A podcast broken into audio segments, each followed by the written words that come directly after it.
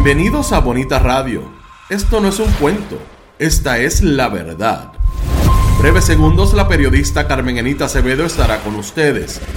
Bonita Radio está disponible en Facebook, Instagram, Twitter, Spotify, Google Podcast, YouTube, iVoox y iTunes.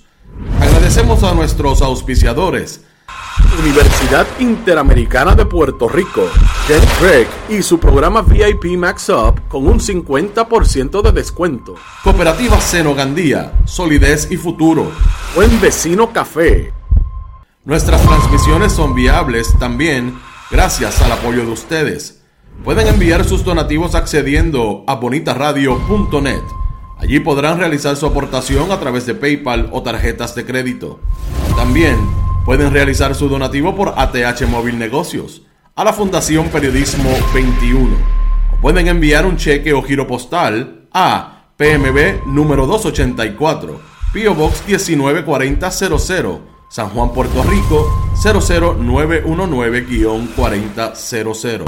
Bonita Radio, esto no es un cuento, esta es la verdad. Con ustedes, la periodista Carmen Enita Acevedo en directo desde el estudio Roberto el Indio Acevedo.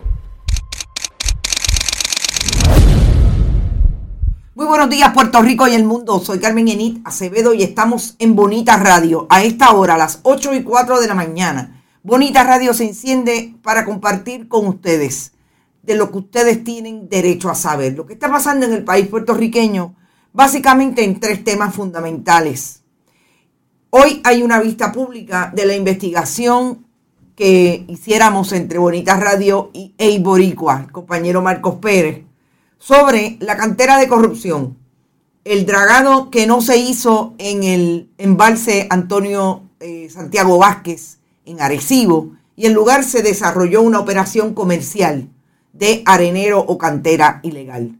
Vamos a estar pendientes de lo que pasa a las 10 de la mañana pero vamos a hablar de los extremos y de lo que se supone que conteste el departamento, el, perdón, el contratista Caribbean Island.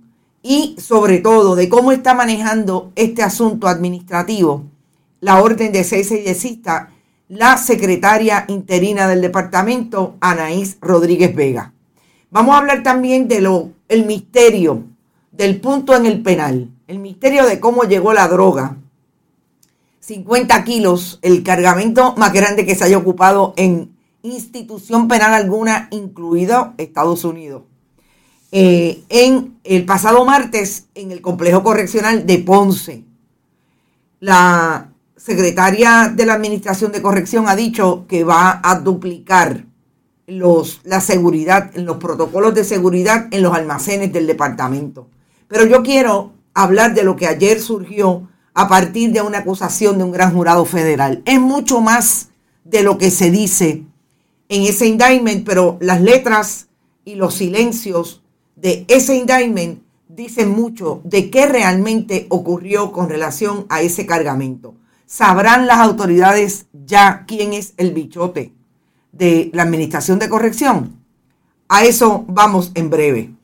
También eh, vamos a hablar de lo que ocurrió ayer en la vista pública, del caso de la venta del Parque Borinquen, un predio del Parque Cito Borinquen, como se le conoce a toda esa finca, en un momento dado una sola finca, que corre desde la isleta de San Juan hasta la calle Loíza.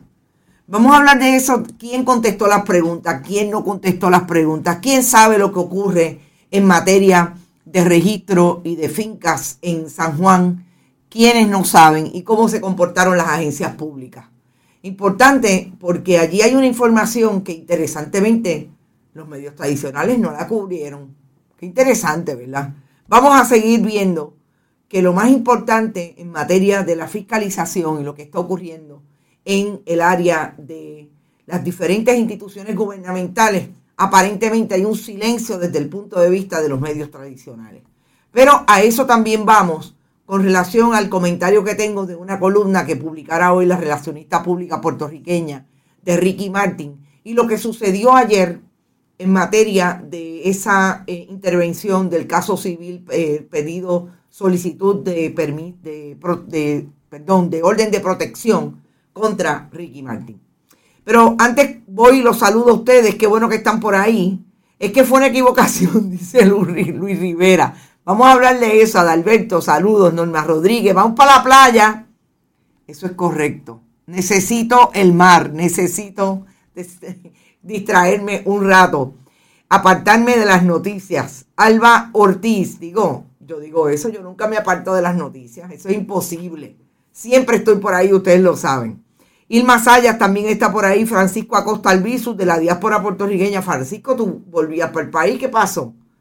Eh, María Adorno, Carmen, mi esposo y yo vamos para Puerto Rico y nos gustaría invitarte un café. Pero claro, María Adorno, tú me dices y vienes y, nos vamos a tomar un café en Buen Vecino Café o donde tú quieras.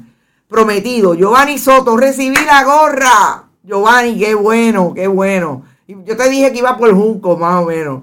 Buen día, bonitos, el Sierra, Miguel Ángel Díaz Pagán. También está por ahí Luisa María, saludos y bendiciones para ti también. Eh, ya dije que mm, la asistente de producción de Bonita Radio, Norma Rodríguez, está por ahí. Gracias, Norma, siempre por tu apoyo. Griselda Cartagena también está por ahí. María J. Eh, Ramírez, Héctor Rivera Feliciano, Javier Jiménez, Dalila Lozano. Saludos, Dalila Isabel Delgado. Por ahí debe estar Irisita Delgado ya a punto de entrar. Iraida Molina, buenos días. Robert Baldwin. Buenos días y comparto, Yani Moreno, saludos, Noel Rodríguez, buenos días desde la diáspora en Brooklyn. ¿Te está gustando este episodio?